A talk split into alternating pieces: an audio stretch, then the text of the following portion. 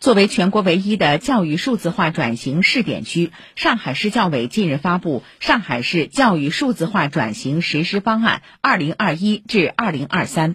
昨天，首批试点的长宁、宝山、徐汇发布教育数字化转型实验区方案，为上海市推进教育数字化转型发展先行探路、创新示范。请听报道。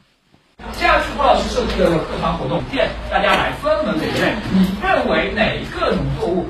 在延安初级中学的地理课上，每个学生一台平板电脑，老师将课堂活动设计成连线、归类、抢答，并发送到学生端，课堂十分活跃。上课的方式会比较新颖一点，能让这个学生对这个学习会更感兴趣，然后呢，也能让同学更加呃直截了当、快速理解老师的用意思。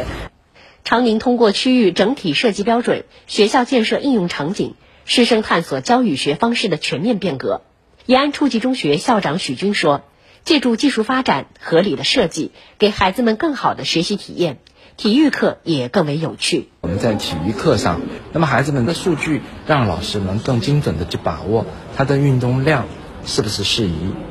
那么有了相应数据的支持，老师的教学安排可能就更加合理。”那么教学是更加有效。宝山区是上海市首个获批全国人工智能助推教师队伍建设试点区，在上海市教育数字化转型实验区推进中，已开启知识图谱应用场景的探索。宝山区教育局局长张志介绍，我们现在的这个知识图谱呢，有两个学科做的非常好了，一个是生物，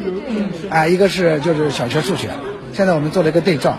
呃，做实实验班和对照班，经过一段时间的学习，它可以能够提高五平均分提高五分左右，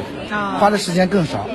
不仅如此，教育数字化转型的过程中，也让优质资源更好的共享。张志举例说，宝山区第二中心小学与托管几所薄弱学校进行联合备课，智慧通才课堂的打造，让整体教育质量提升明显。它解决校级公平均衡，另外一个解决了教师单兵作战的问题。特别会讲的人，他主要研究怎么讲好；特别会设计的人呢，他从教育理念、教课程评价、作业，他就设计的非常好。在徐汇区，通过信息化创建更全数字公共服务，努力成为教育融合发展示范区。例如，家长关心的近视、体重等问题，教育局副局长周刚说。重在打造，就是家长通过应用程序的方式呢，呃，能够来来追踪啊学生的体质健康情况，有视力问题啊、体重问题啊，其中呢有些变化特别剧烈的数据，那么我们也会及时的发出预警。双减的背景下面，嗯，我们的青少年活动中心也推出了很多课程，家长通过在网上的预约查询以后，可以直接来报名。